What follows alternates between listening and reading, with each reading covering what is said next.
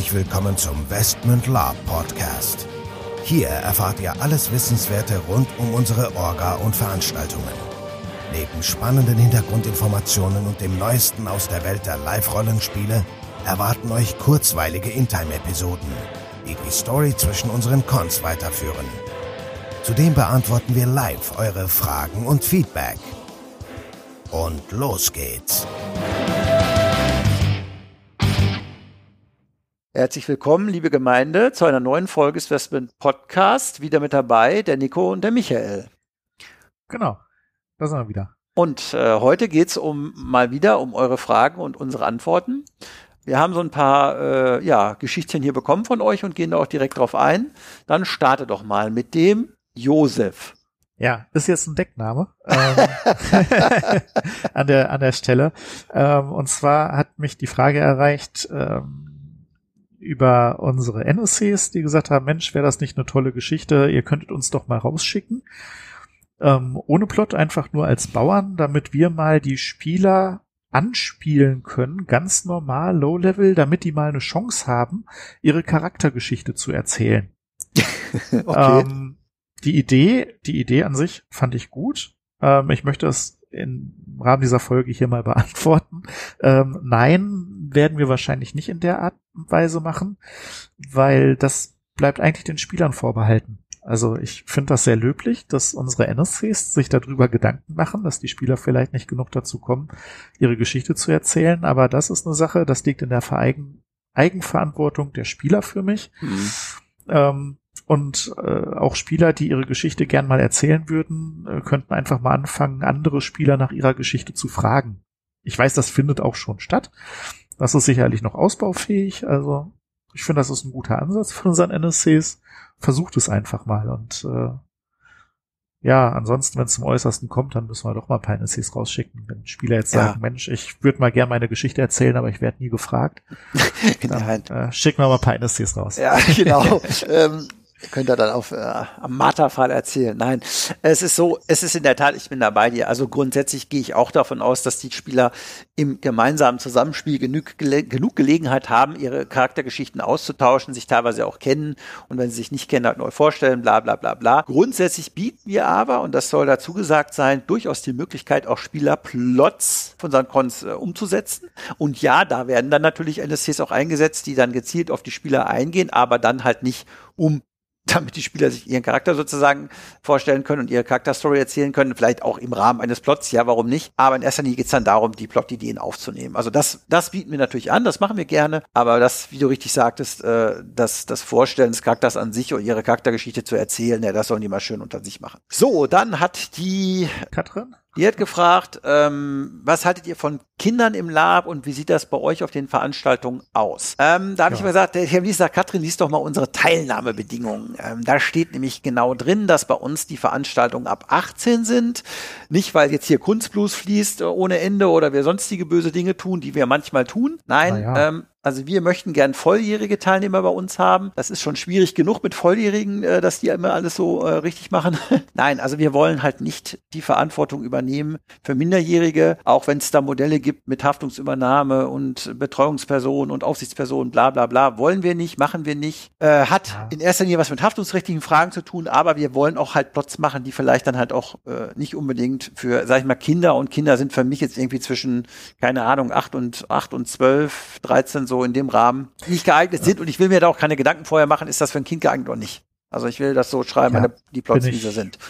bin ich, bin ich, bin ich bei dir, ähm, um das nochmal zu sagen. Also nein, wir, wir haben nichts gegen Kinder. Grundsätzlich ähm, finde auch Kinder auf Lab an und für sich ganz gut, wenn es Veranstaltungen sind, wo die eben hinpassen. Genau. Man muss ja auch immer sagen, ähm, die Kinder von heute sind die Laper von morgen.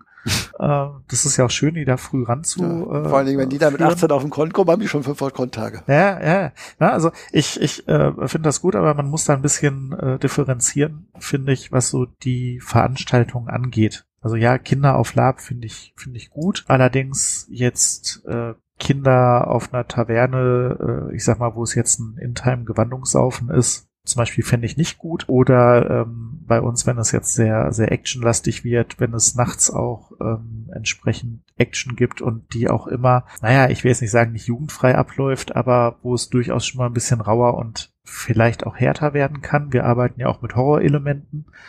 Und ähm, das ist sicherlich von der Intensität und Härte her nicht immer kindgeeignet. Und wir können eben nicht, ja, wir können einfach nicht äh, sicherstellen, dass die Kinder dann eben pünktlich im Bett sind und äh, nicht mal irgendwo reinstolpern in ein Szenario, was vielleicht nicht ganz kindgerecht ist. Genau. Also um sich da keine Gedanken zu machen und sich dem nicht auszusetzen an der Stelle. Aber vielleicht könnte ich mir vorstellen, vielleicht machen wir ja auch mal irgendwie, vielleicht machen wir ja auch irgendwann mal eines Tages einen Con, wo Kinder zugelassen sind. Also ich ja. könnte mir jetzt vorstellen, am Ambiente Campingcon, ähm, wenn es um Turnier geht oder Besiedelung eines neuen Landstrichs ohne großartige, äh, ja, Action. So in 20 Jahren, wenn alle unsere Spieler jetzt eh schon dann Kinder haben und die da mitnehmen können, dann, dann machen wir mal so ein Familienkon. Nein.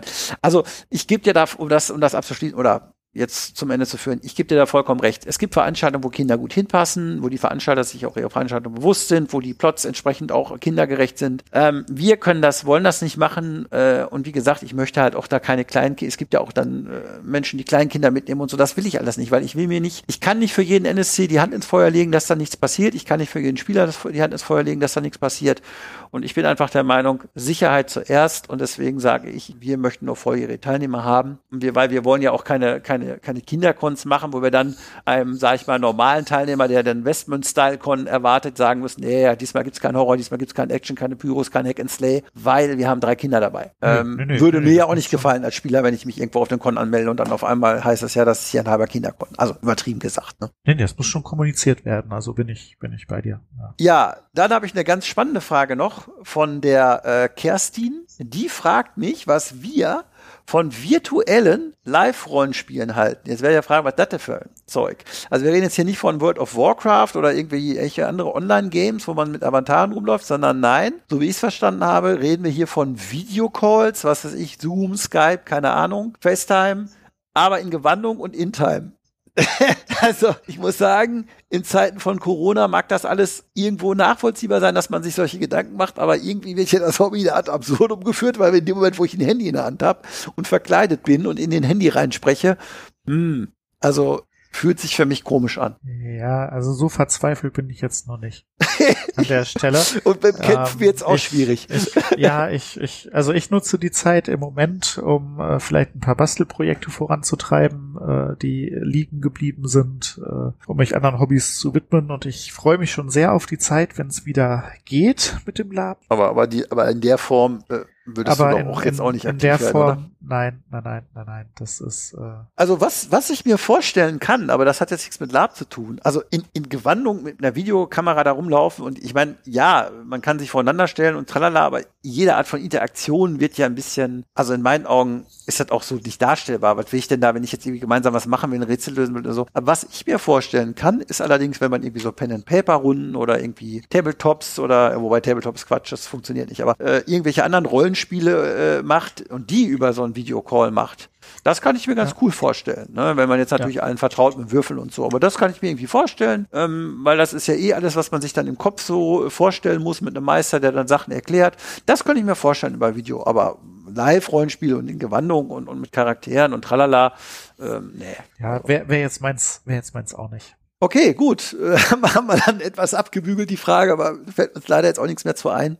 Nicht so richtig. Ähm, dann noch abschließend äh, eine letzte Frage von dem Thomas. Ähm, der hat gefragt, äh, was können wir machen? Also wir, glaube ich, jetzt als Community, um euch zu helfen.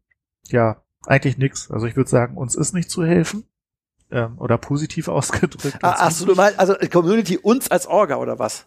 Ja, ja, ja. Ah, okay, okay, okay. Mhm. Und ich, ich glaube, also uns muss da nicht geholfen werden. Ähm, ich würde einfach sagen, ähm, wenn ihr das verfolgt, bei Labgate oder so gab es viele Aufrufe. Ich würde sagen, wenn ihr irgendwem oder eurem Hobby helfen wollt, beherzigt einfach in diesen Zeiten die typischen äh, Ratschläge, die eigentlich immer gelten.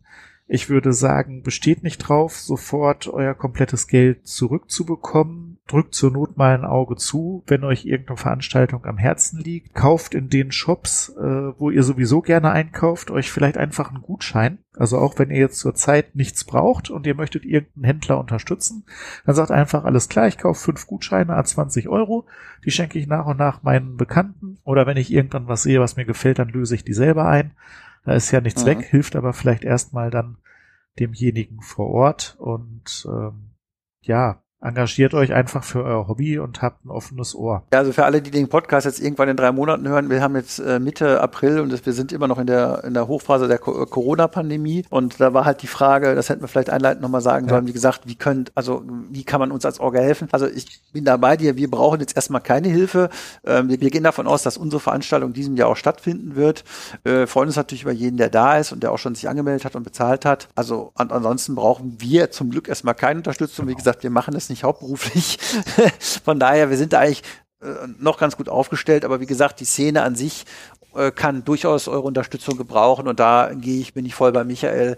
Äh, unterstützt die Händler, unterstützt vielleicht auch die einen oder anderen Veranstalter, indem ihr dann einfach nicht darauf besteht, dann euer Geld ähm, zurückzubekommen. Ich gehe davon aus, dass jeder Veranstalter oder auch jeder Händler, äh, der jetzt irgendwie nicht performen kann in der Zeit, euch definitiv irgendeine Art Ersatz oder äh, Alternativgeschichte äh, anbieten wird, um euch da auch letztendlich nicht als Kunden und auch als, als, als, ja, als Multiplikator zu verlieren. Okay. Ja gut, in diesem Sinne sind wir auch schon wieder durch mit den Fragen. Danke für eure Fragen. Macht weiter so, schickt uns weiter über alle Kanäle äh, eure Fragen, entweder über Facebook oder äh, an, per E-Mail an orga.investment.de. Haut rein und äh, ja, bis zum nächsten Mal. Ciao, ciao. Genau, bis zum nächsten Mal und macht's gut.